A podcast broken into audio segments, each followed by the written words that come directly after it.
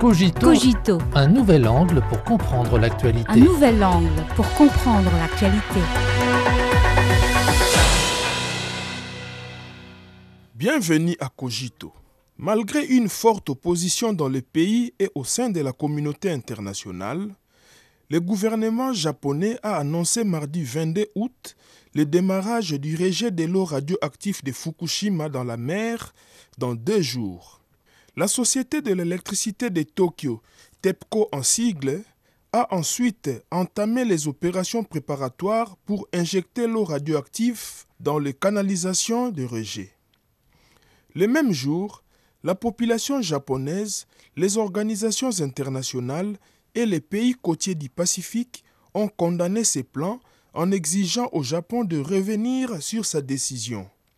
La communauté internationale estime généralement que le rejet de l'eau radioactive en mer est sans précédent et qu'il viole non seulement le droit international, mais risque également de provoquer les catastrophes irréversibles.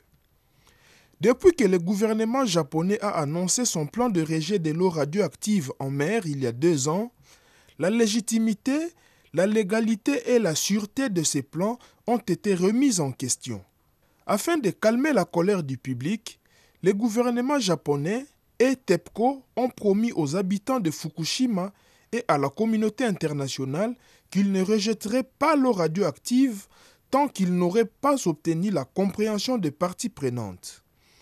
Cependant, le gouvernement japonais a fait volte-face. Depuis février de cette année, plusieurs responsables du gouvernement japonais ont expliqué à plusieurs reprises aux habitants de Fukushima les plans de rejet en mer.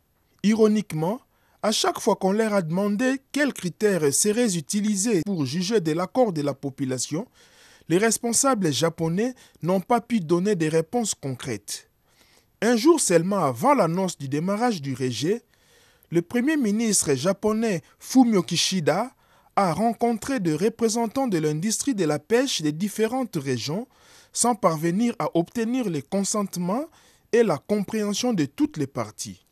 Haruo Ono, un pêcheur de 71 ans originaire de Fukushima, a souligné que le gouvernement japonais avait déçu son peuple en imposant le plan de rejet en mer.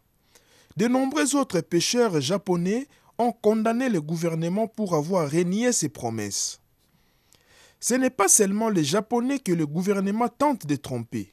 Depuis deux ans, il s'est engagé dans une campagne de communication au niveau international, mettant tout en œuvre pour créer la fausse impression que le plan de rejet en mer est sûr et inoffensif.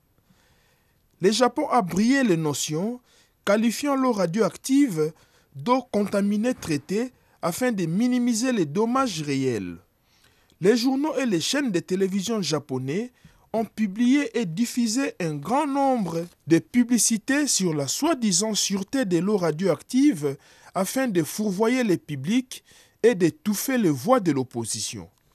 Dans le même temps, le Japon a également profité d'occasions internationales telles que le Conseil des droits de l'homme des Nations Unies et les sommets USA-Japon-République de Corée pour répandre des inepties selon lesquelles il existe une base scientifique pour le rejet en mer de l'eau radioactive.